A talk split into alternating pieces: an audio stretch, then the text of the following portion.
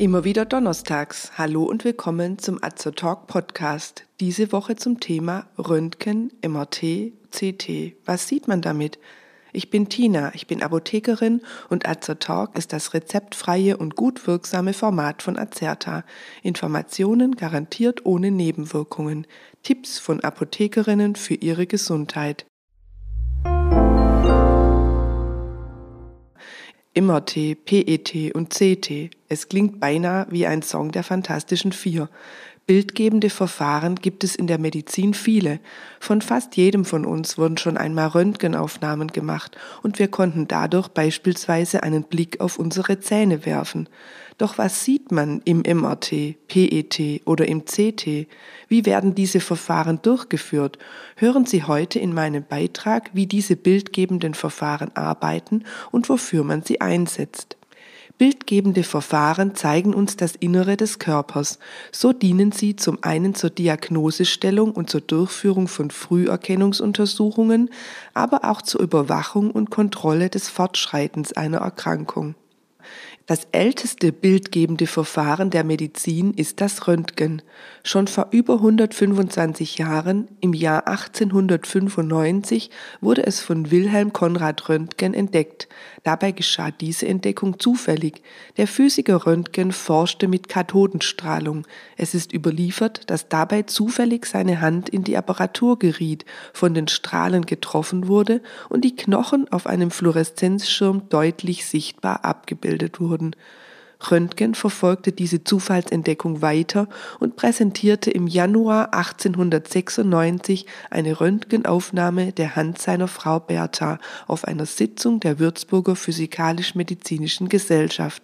So nahm die Erfolgsgeschichte der nach ihm benannten Röntgenstrahlung ihren Lauf.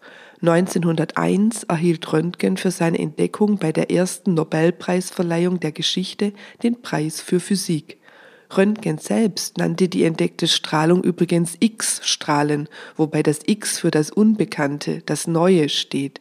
Im Englischen wird heute noch von X-Rays gesprochen. Aber was sind Röntgenstrahlen genau?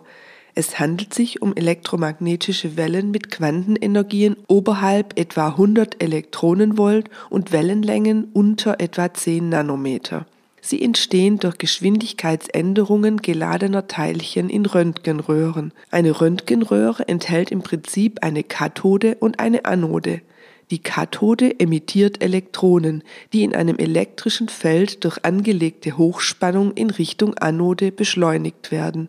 Wenn die Elektronen mit großer Geschwindigkeit auf die Anode treffen, treten sie in das Anodenmaterial ein und werden dort abgebremst. Auf diese Weise erzeugen sie unterschiedliche Arten von Röntgenstrahlung. Röntgenstrahlung kann weiche Materie, wie beispielsweise die Haut und Muskeln, durchdringen, harte Materialien wie Knochen oder Zähne jedoch nicht. Dabei ist die Strahlungsdurchlässigkeit abhängig von der Dichte des Materials. Die Strahlung geht also durch den Körper, wird mehr oder weniger abgeschwächt und trifft dann auf einen Röntgenfilm. Werden die Strahlen wenig abgeschwächt, wie es bei luft- oder gasgefüllten Organen wie zum Beispiel Lunge oder Darm der Fall ist, treffen sie auf den Röntgenfilm und färben ihn dunkel. Schwächt beispielsweise ein Knochen die Röntgenstrahlen stark, so kommen nur wenige Strahlen auf dem Röntgenfilm an und der Knochen ist als helle Struktur sichtbar. Heutzutage funktioniert auch dieses Verfahren digital und es ist kein Röntgenfilm mehr nötig. Anfänglich wusste man noch nichts von der Gefährlichkeit der Röntgenstrahlung, doch schon bald fand man heraus, dass beispielsweise Patienten nach einer Bestrahlung des Kopfes mit Röntgenstrahlung ihre Haare verloren. Heute weiß man, dass höhere Dosen an Röntgenstrahlen die Entstehung von Krebs fördern können. Deshalb wird eine unnötige Strahlenbelastung möglichst vermieden.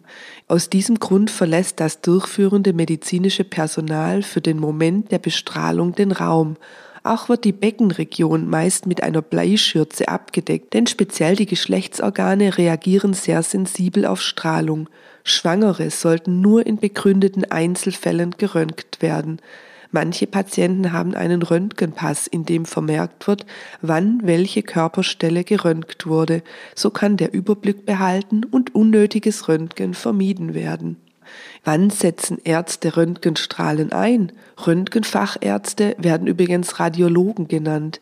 Mit einer klassischen Röntgenaufnahme kann man Knochenbrüche und Fehlstellungen, Arthrose in Gelenken, Gallen- oder Nierensteine, die Stellung der Zähne, aber auch das Vorhandensein von Karies erkennen.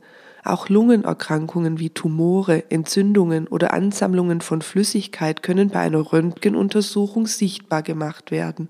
Bei der Mammographie werden ebenfalls Röntgenaufnahmen gemacht. Allerdings wird hier eine etwas andere Röntgenstrahlung, eine sogenannte weiche Röntgenstrahlung verwendet.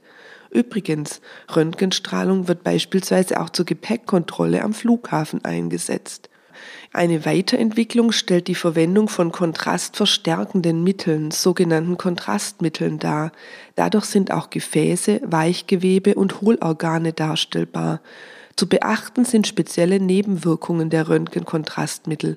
Sie können beispielsweise bei Patienten mit einer eingeschränkten Nierenfunktion zu einer weiteren Verschlechterung führen oder, wenn das Kontrastmittel jodhaltig ist, eine Schilddrüsenfunktionsstörung bedingen. Möchte man Blutgefäße untersuchen, so wird ein Kontrastmittel direkt in das zu untersuchende Gefäß verabreicht, also direkt in die Vene, die Arterie oder die Lymphbahn gespritzt. Dieses Verfahren wird Angiografie genannt. Im dabei entstandenen Bild, dem sogenannten Angiogramm, kann man beispielsweise einen Herzinfarkt, ein Aneurysma, also eine Ausbuchtung der Gefäßwand oder eine Thrombose erkennen. Eine weitere Spezialmethode des Röntgens ist die Computertomographie, kurz CT. Hierbei handelt es sich um ein Schichtbildverfahren. Tomographie heißt Schichtbildtechnik. Der Patient liegt ruhig in einer rotierenden Röntgenröhre und es werden viele einzelne Schnittbilder angefertigt. Ein Computer setzt die Einzelbilder zusammen, wodurch man das Gewebe dreidimensional darstellen kann. Als vierte Dimension kommt die Zeit hinzu, wenn in einer kurzen zeitlichen Abfolge das zu untersuchende Organ oder Gewebe mehrfach abgebildet wird. Auch bei der CT kann zur besseren Unterscheidbarkeit der verschiedenen Gewebe ein Kontrastmittel eingesetzt werden. Mithilfe der Computertomographie können unterschiedliche Krankheiten und Verletzungen diagnostiziert werden. Einsatzbereiche sind unter anderem komplexe Knochenbrüche, Leber- und Lungenerkrankungen, Tumordiagnostik oder akute und chronische Erkrankungen von Brust- und Bauchorganen. Ein Verfahren, das keine Röntgenstrahlung verwendet, ist die Magnetresonanztomographie, kurz MRT.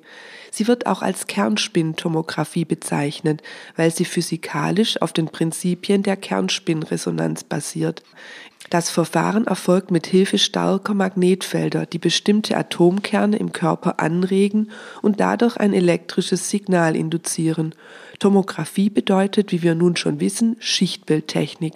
Auch beim MRT werden Einzelbilder zu einer dreidimensionalen Darstellung von Weichteilgeweben wie Rückenmark oder Bändern und inneren Organen zusammengesetzt.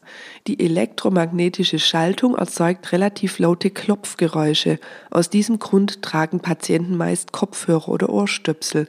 Da die Untersuchung in einem starken Magnetfeld durchgeführt wird, müssen Metallteile wie beispielsweise Piercings, Schmuck, Haarnadel oder Metallteile an der Kleidung sowie Gürtel Gürtelschnallen oder Münzen in der Hosentasche entfernt werden. Sie könnten sonst zu Bildfehlern oder gar Verletzungen der zu untersuchenden Person führen. Eine weitere Gruppe der Untersuchungsmethoden stellen die nuklearmedizinischen Untersuchungen dar. In der Nuklearmedizin kommen radioaktive Substanzen zum Einsatz. Die Aufgabe der Nuklearmedizin ist vor allem, Stoffwechselvorgänge abzubilden, um krankhafte Veränderungen zu erkennen und zu lokalisieren, etwa in der Schilddrüse, den Nieren oder anderen Organen, aber auch bei Rheuma oder Demenzerkrankungen. Wir möchten hier nur zwei Methoden, die Schilddrüsensintigraphie und die Positronenemissionstomographie kurz erwähnen.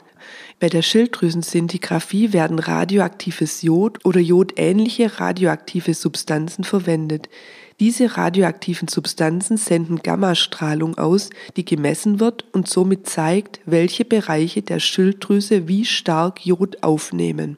Die Positronenemissionstomographie, kurz PET, kommt vor allem in der Krebsdiagnostik zum Einsatz. Dabei erhält der Patient ein radioaktiv gekennzeichnetes Arzneimittel, den sogenannten Tracer, der sich in einer bestimmten Wartezeit im Körper verteilt. Mit einem PET-Scanner wird dann die freigesetzte Strahlung aufgezeichnet. Eine sehr bekannte und häufig eingesetzte Untersuchungsmethode ist der Ultraschall. Die Ultraschalluntersuchung wird auch Sonographie oder Echographie genannt. Die Methode ist schnell, kostengünstig und ohne unangenehme Nebenwirkungen. Deshalb wird sie neben der Akutmedizin auch bei Vorsorgeuntersuchungen wie beispielsweise in der Schwangerschaft eingesetzt. Unter Ultraschall versteht man Schallwellen oberhalb der menschlichen Hörgrenze. Wir hören sie also nicht. Fledermäuse oder Wale nutzen Ultraschall übrigens zur Echoortung und damit zur Orientierung, Kommunikation und Beutesuche. Im Schallkopf, auch Ultraschallsonde genannt, mit dem der Arzt die Untersuchung durchführt, befindet sich ein Kristall, der durch elektrische Spannung in Schwingung versetzt wird und so Ultraschallwellen erzeugt. Man nennt diesen Vorgang piezoelektrischen Effekt. Ultraschallwellen dringen unterschiedlich tief in den menschlichen Körper ein. Je nach Beschaffenheit des Gewebes werden die Wellen unterschiedlich stark reflektiert, vom Schallkopf wieder eingefangen und bildlich dargestellt. Zur besseren Schallübertragung wird ein Ultraschallgel auf die Haut aufgetragen. Ein besonderes Ultraschallverfahren ist die Dopplersonographie, mit der die Blutflussgeschwindigkeit beurteilt wird. Diese Methode wird unter anderem zur Diagnose von Gefäßveränderungen oder Herzfehlern eingesetzt. Ein wichtiger Kritikpunkt, den angeblich schon der berühmte Chirurg Ferdinand Sauerbruch gegenüber Herrn Röntgen anbrachte, ist, dass häufig gilt, zu viel gerönt, zu wenig gefragt. Das beste bildgebende Verfahren kann eine ausführliche Anamnese, also die professionelle Erfragung von potenziell medizinisch relevanten Informationen durch Fachpersonal, nicht ersetzen und trotzdem sind die unterschiedlichen bildgebenden Verfahren unbestreitbar eine wichtige Errungenschaft der Medizin.